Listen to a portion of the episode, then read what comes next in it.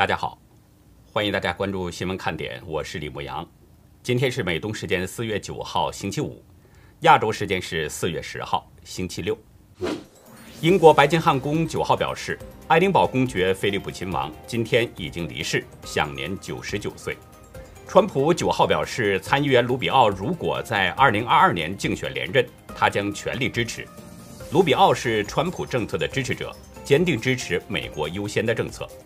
挪威警方九号表示，总理瑟尔贝克因为举办家庭聚会为自己庆生，违反社交距离防疫规定，被罚款两万挪威克朗。日本现役职业钢琴家九十九岁的市井摩耶子即将迎来百岁生日。七号，他在东京举行了一场纪念演奏会，不仅弹奏了贝多芬的举世名作，而且是谈笑风生、妙语连珠。长次轮搁浅苏伊士运河，一度造成全球航运大乱，影响了各地的原物料供应链。苏伊士运河管理局八号表示，在船东支付十亿美元的赔偿款前面，不会放行长次轮通行。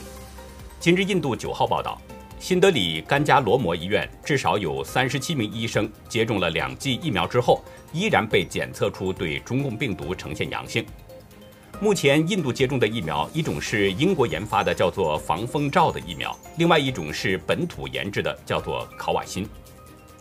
截止到美东时间四月九号下午三点，全球新增确诊中共病毒的人数是八十二万七千九百六十六人，总确诊人数达到了一亿三千五百零五万一千零四十一人，死亡总数是二百九十二万两千七百六十一人。下面进入今天的话题。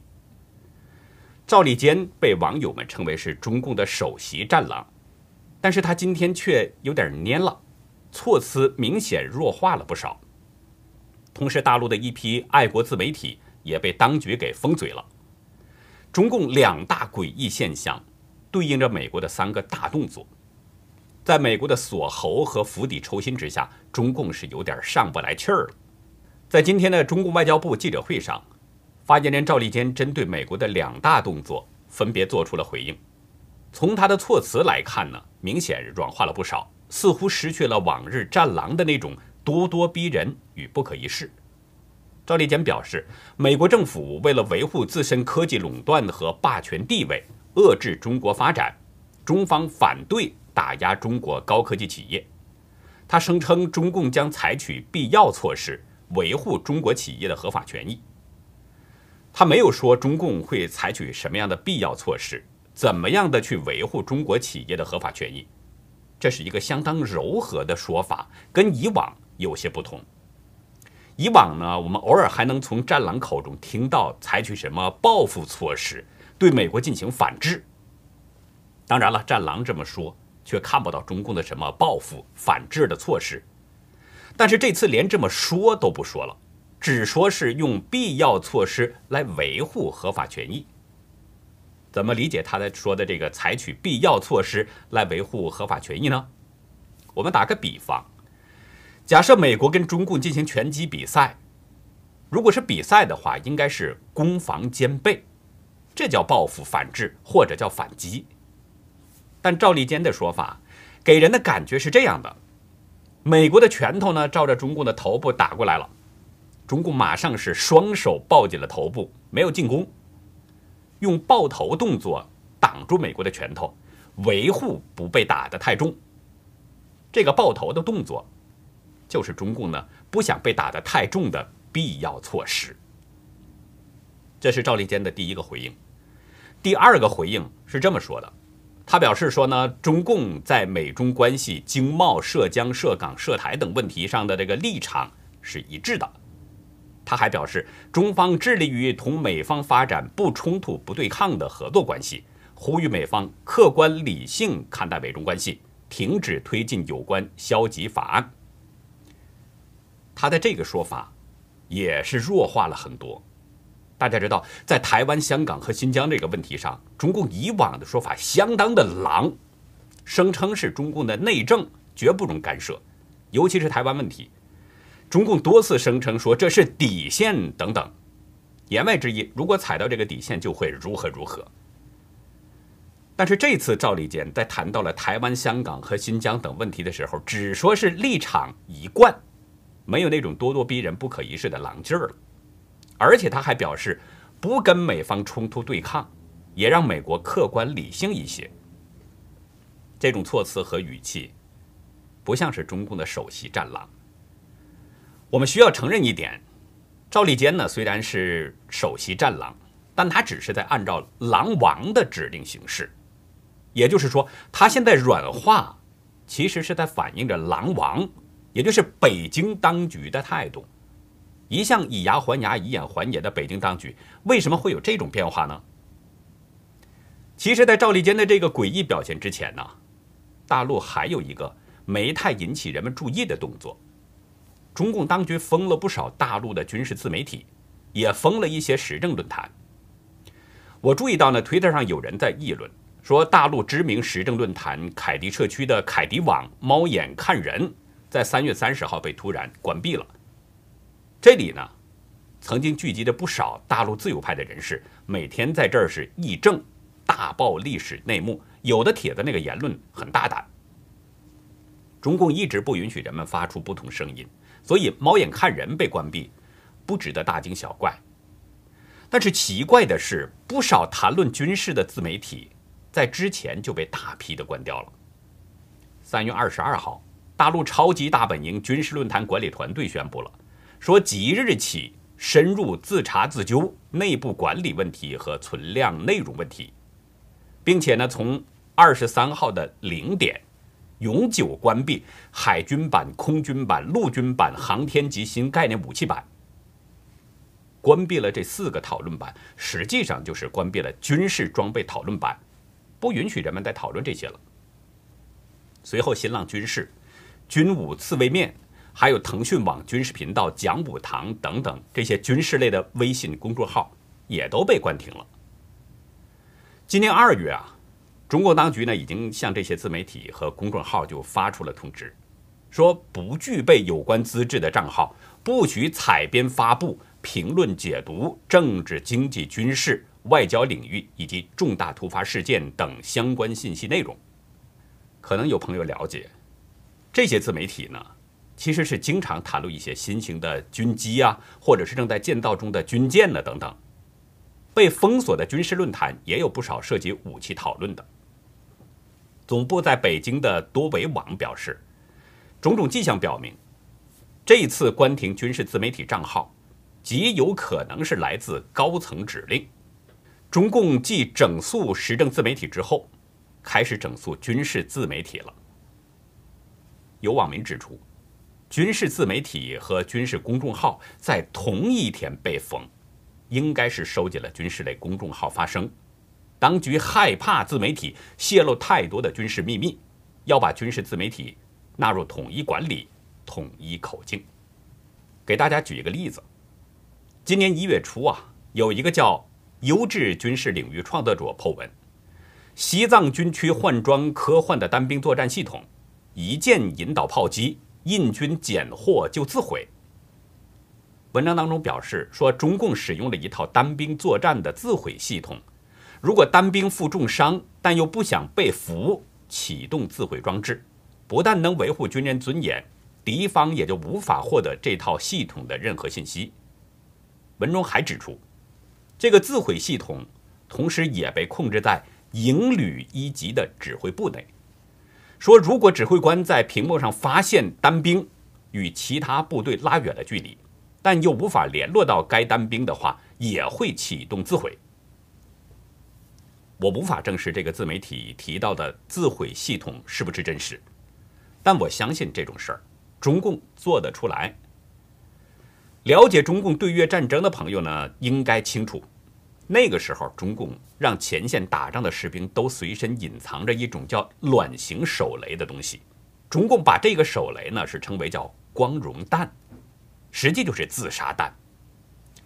有八百多万粉丝的知名军事博主微月，二零一八年在搜狐网撰文就指出，这种光荣弹是为了在战斗中发生意外、弹尽无援时、被敌方包围无法突围时。被敌特工捕获，即将无法反抗时，而采取同归于尽的方法结束自己的生命。违约在文中还表示，这种措施的动力源于“宁可站着死，绝不跪着生，誓死不当俘虏”。他声称这是中共军队至高无上的军人荣誉和战斗精神。这些事情，中共一直都在做，但这些呢，都是中共的军事秘密，不能对外宣传。可是这些自媒体为了表达爱国情怀，同时鼓动爱国民族情绪，不经意间就把中共的这些军事秘密给泄露了。其实这些自媒体啊，他吹嘘利害国，与中共的战狼外交呢，还多少有一些区别。但是在外界看来，起到的作用却是大同小异。美国已经就采取了极具针对性的三个大动作。我们先说第一个大动作。釜底抽薪。昨天，美国商务部表示说，将七家中国计算机实体列入到美国的经济黑名单。商务部长雷蒙多在声明中指出，超级计算机对几乎所有现代化武器与国家安全系统的发展至关重要，其中包括核武器和极速武器。他说，美国此举在于阻止中共利用美国技术来支持其破坏全球稳定的。军事现代化努力，被制裁的七家实体呢，分别是天津飞腾信息技术公司、上海集成电路技术与产业促进中心、信威微电子有限公司，以及国家超级计算机济南中心、深圳中心、无锡中心和郑州中心。这些实体都跟中国的军方有联系。法新社报道，超级计算机无锡中心呢。是神威太湖之光超级计算机的所在地。它在2016年推出的时候，被认为是世界上速度最快的超级计算机。在2020年全球超级计算机的排名当中，它仅次于日本和美国研发的超级计算机，名列第四。中国拥有数量众多的超级计算机，都是运用在了多种领域，包括什么信息遥控啊、气候研究啊。工程啊，特别是军事研发。华盛顿邮报披露，中共一个秘密的军事设施里边的超级计算机里面的芯片是天津飞腾利用美国软件设计的，并且由台湾台积电制造。这家公司对外声称是商业公司，但实际是隐瞒了与中共军方的密切联系。天津飞腾生产的微处理器。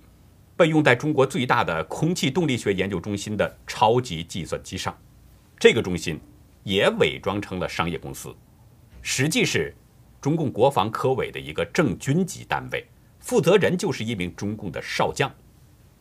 这个研究中心正在进行着中共的高超音速武器研究。高超音速技术啊，这是指呢一系列新兴的技术，他们可以。以超过音速五倍的这个速度推进导弹，并且有可能要逃避当前的防御系统。根据美国前官员和西方分析师的说法，中共导弹有一天可能就会瞄准美国的航母或台湾。华盛顿邮报引述匿名商务部高官的说法，美国这个举措是不让美国的东西帮助中共军事能力发展。从这名美国高官的说法来看，美国把这七家超级计算机实体拉入到黑名单，就是在对中共的军工科技研发釜底抽薪。当这些支撑中共军事发展的超级计算机不能再使用美国的技术，失去了美国的精密工具和台湾的芯片之后，那么中共的军事科技发展自然就会严重受挫。美国这次的拉黑动作，也许呢，当时看不出明显的效果。但是美国的第二个大动作却是立竿见影，中共有点怕怕的。我们来说第二个大动作，就是远程打击群进了南海。今天，美国太平洋舰队公布了，罗斯福号航母战斗群与两栖待命部队已经在南海汇合了，将在南中国海展开远程打击群任务。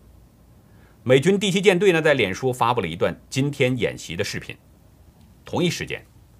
美国海军两架海军机在菲律宾北部的巴士海峡上空盘旋。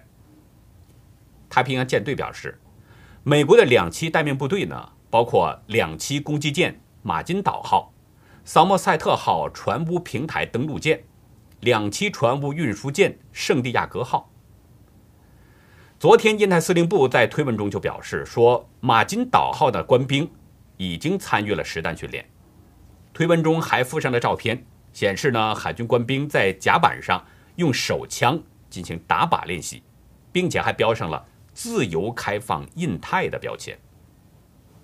马金岛号两栖攻击舰，这是黄蜂级两栖攻击舰的第八艘，也是美国海军第二个以马金岛命名的舰艇。它是使用混合动力系统，可以搭载四十五架 CH-46E 海上骑士直升机，包括六架 AV-8BS 海鹞式垂直起降战机，以及坦克、装甲车，还有卡车等等。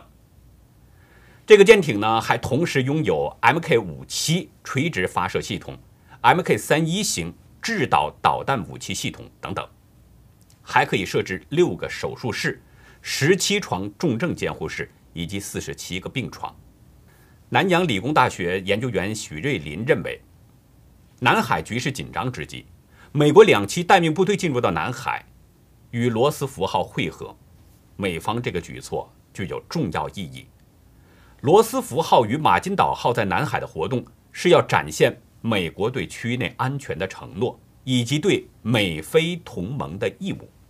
南华早报表示。美国在临近中国海域部署远程打击群，意在向区内盟国和中共当局释放信号，美军将维持区内部署，全力抗衡中共。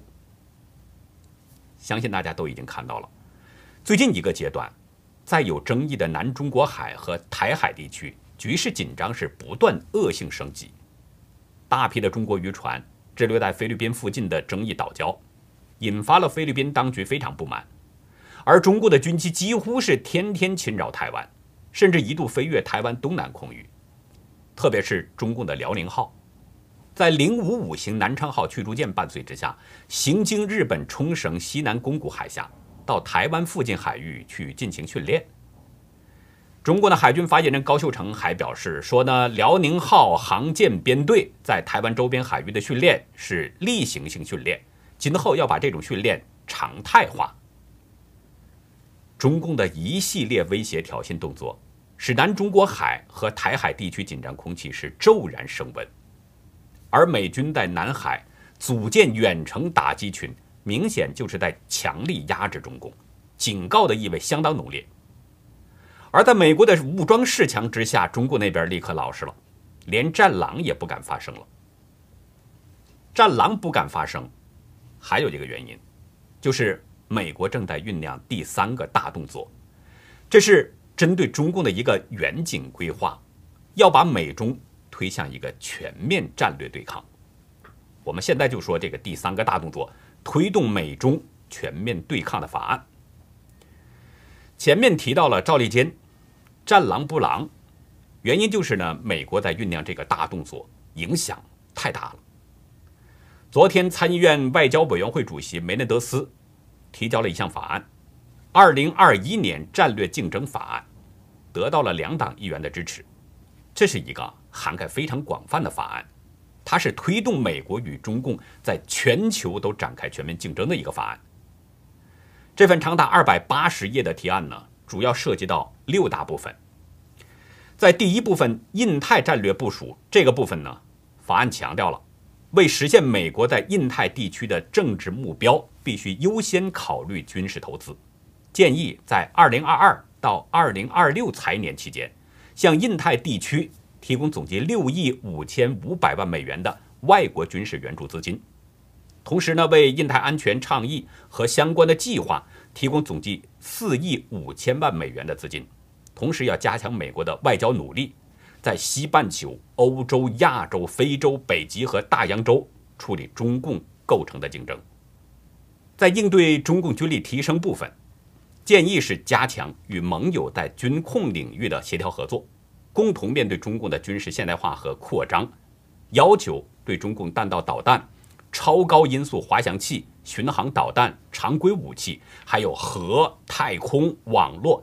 以及其他战略领域的活动进行报告。在应对与中共贸易行为部分呢，法案提出要追踪中共侵犯知识产权的人，追踪中共政府的补贴，监督中共利用香港绕过美国出口管制的活动，追踪美国资本市场中的中共公司。在应对与中国金融交易安全部分，建议是扩大美国外资审议委员会审查金融交易是不是有关风险的工作范围。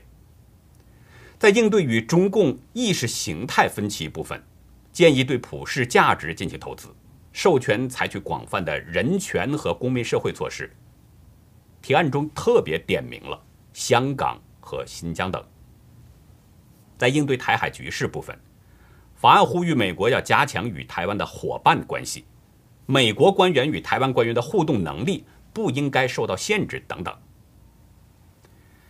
美国智库战略与国际研究中心资深研究员格莱伊表示，法案反映了美国国会非常关注中共对美国利益构成的各种挑战，并试图制定有效的应对措施。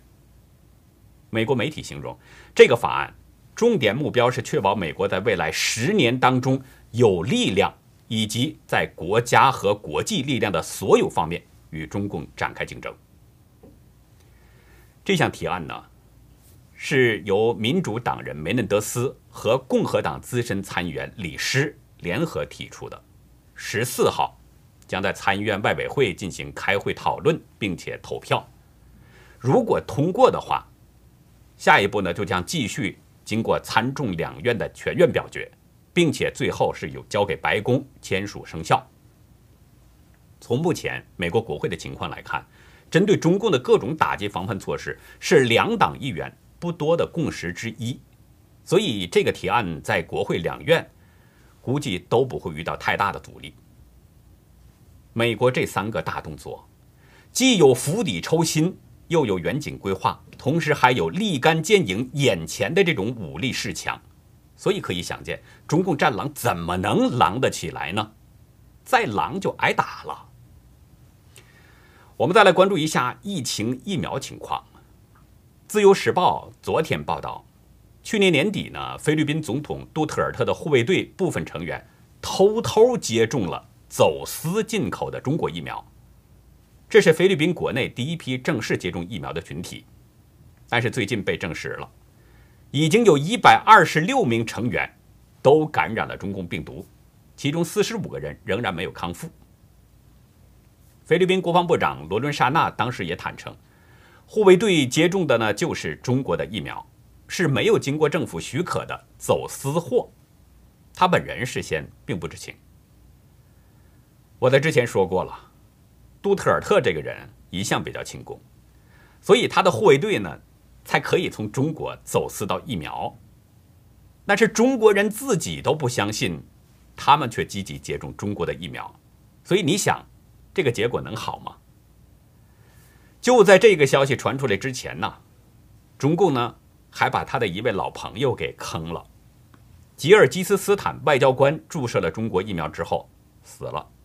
在中共驻吉尔吉斯斯坦大使馆的官网上呢，有一个中共使馆人员的谈话，其中表示说啊，四月二号，吉卫生部前新闻发言人巴利亚诺娃在社交网站发帖称。及外交部领事司司长沙基罗夫在接种中国原籍新冠疫苗后死亡。谈话中还表示说，沙死亡与中国疫苗无关。不知道大家怎么看待中共的这个谈话？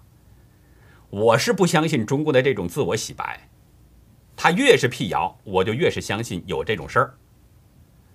昨天呢，我在节目中引用了天津网友爆料的两个消息。其中一个是不到八个月的婴儿被打疫苗了，另一个是一名五十岁的男子注射了疫苗之后脑出血死亡了。爆料中说呢，天津当局要求疫苗不良反应只能到天津一中心医院。节目播出之后，今天又有一位天津的网友来信了，分享了另外的一些内容。网友表示自己就生活在天津，几年前就听说了。一中心是涉嫌参与器官活体摘取，从那以后他就告诉家人不要再去那儿就医了。一个是呢那里汇聚了很多的怨气；二一个就是不想给那种地方送钱。网友表示，当局把疫苗反应的人们都集中到那里统一就诊。他说呢，是因为某种政治需要。网友说了，由于一中心长期从事违背道德的勾当，所以里边关键部门的工作人员应该是政治相当可靠的人，而把疫苗反应人群集中到这里，可以最大限度地控制消息外流。网友还表示，他预感到。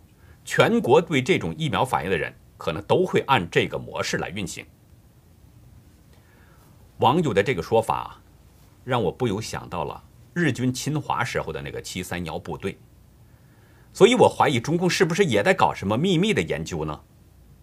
这真的是一件很恐怖的事。中共用几个鸡蛋，用送消费券等等这些不同的方式，诱骗人们接种国产疫苗。但是越这样，人民的疑心越重啊！有网友表示，前边有十大毒疫苗事件，后有长春长生假疫苗案，你告诉我要打没有三期临床数据的疫苗，我不是胆小，我是记性太好。网络上流传着一份名单，是辽宁省台安县某镇政府的六十五名官员接种疫苗的情况。这个名单上面显示，只有三个人接种了国产疫苗，另外六十二个人呢，都有不同的理由。有的自称说有高血压、糖尿病；有的自称呢说有长期服用免疫药；有的说是贫血；有的说自己是酒精肝等等等等。反正就是不管是怎么样，就是不接种国产疫苗。我们不禁要问。习近平等中共领导人怎么不带头去接种疫苗呢？正像一位网友说的：“如果中共领导人带头扎国产疫苗的话，那相信一定会比五斤鸡蛋那个作用大得多。”但是，这是不可能的。昨天，独立学者吴作来，他在推文中贴出了一个截图，里面的文字内容呢，就捅破了这个秘密。什么秘密呢？文字中表示。一个在中共驻美大使馆工作的人告诉家人，中央政治局常委、中央政治局委员、中央警卫团全部打的是美国疫苗，还有中央办公厅也都打的是美国的疫苗，在中南海工作的人打的都是美国疫苗。文字中还说，据说北京的一个干部在国务院机关事务管理局工作，发牢骚。然后组织部门找他谈话，不准发牢骚，不准有任何违反党的纪律的话，说他们打美国的疫苗，这是工作需要。大家明白了吗？昨天呢，朝鲜劳动党党代会举行了闭幕式，金正恩在会上讲话了，呼吁执政党党官员进行更艰辛的苦行军。他警告说，前方有许多障碍和困难，斗争。不会一帆风顺。苦行军呐，这是朝鲜官员指代一九九零年代呢大饥荒的那个待定词、特定词。当时金家政权管理不善，苏联也不援助了，再加上自然灾害，导致朝鲜当时是发生了大饥荒。由于金家政权的隐瞒死亡人数呢，所以这个具体死了多少人一直都是个谜。有的说是几十万。有的说呢是二三百万，反正各种说法都有。这是金正恩第一次拿当前的经济困境与一九九零年代导致的几十万人甚至上百万人、几百万人丧生的大饥荒相提并论，所以这引起了外界的关注：是不是朝鲜遇到了什么困境呢？金正恩此前也曾经说过，由于中共病毒大流行、国际制裁。还有去年自然灾害等等多种原因啊，朝鲜面临着有史以来最糟糕的局面。他这么说过，但是根据朝鲜监测小组的报告，目前还没有发现朝鲜有任何大规模的饥荒或者是人道主义灾难的迹象。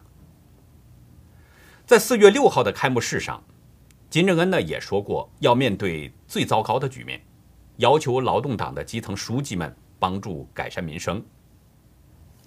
韩联社分析，金正恩这番话表明了显然呢，他是不再把希望寄托在解除国际制裁了，他要加强内部管束，勒紧腰带，克服经济困难。近日，离开朝鲜的俄罗斯大使麦塞格拉说，平壤局势日益严峻，杂货店的粮食都卖光了，大量的工人失业，朝鲜经济正面临着几十年来更容易崩溃的境地。可是大家知道。朝鲜的经济不好，这个状况我们一直都是很清楚的。但是每次朝鲜呢遭遇到危机的时候，中共都会进行大量的援助，钱是钱，物是物，因为中共需要朝鲜嘛，需要金家政权在国际社会帮他转移注意力，所以呢他得养着朝鲜，不能让金家政权倒掉。三月二十二号，金正恩和习近平两个人互通信息之后，朝鲜媒体说。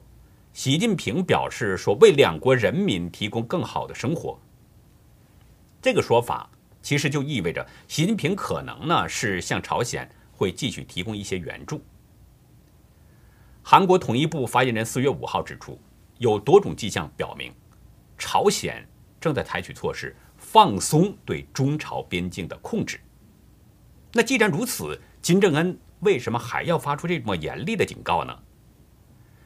前商业周刊中国社长、驻中国资深记者罗谷在上报撰文，他引用自己去年出版的著作《低端中国》一书中的说法，指出中国经济危机即将到来。文中表示，在疫情冲击之下，富人还是越来越富，城市居民勉强的维持，但占人口多数的农民工很惨。在去年第二季度。农民工的薪资下降了百分之九点二，而城市居民整体的薪资才下降了百分之零点二。在二零二零年，最有钱的百分之二十中国人，平均可支配薪资是八万人民币，这是最穷的五分之一人口的十点二倍。文中还指出，中共把扫除贫穷当做一种政治运动在操作，靠的就是强迫迁徙大量人口。其中很多人根本不愿意，而且长期来看，这也未必能成功。而且，新的牵制区是不是生活方便，经济会不会衰退，没有人知道。这样做的危机之处在于，中国西部可能到处都是一些大型的密集安置地，其中多数都没有就业机会，所以很可能还是一样的要恢复到过去那种穷困潦倒。通过锣鼓的分析，应该不难想到金正恩发出严厉警告的这个背后之因了。中共自己都顾不过来了，没有精力和能力再照顾朝鲜了，所以呢，金正恩说了要勒紧裤腰带，苦行军。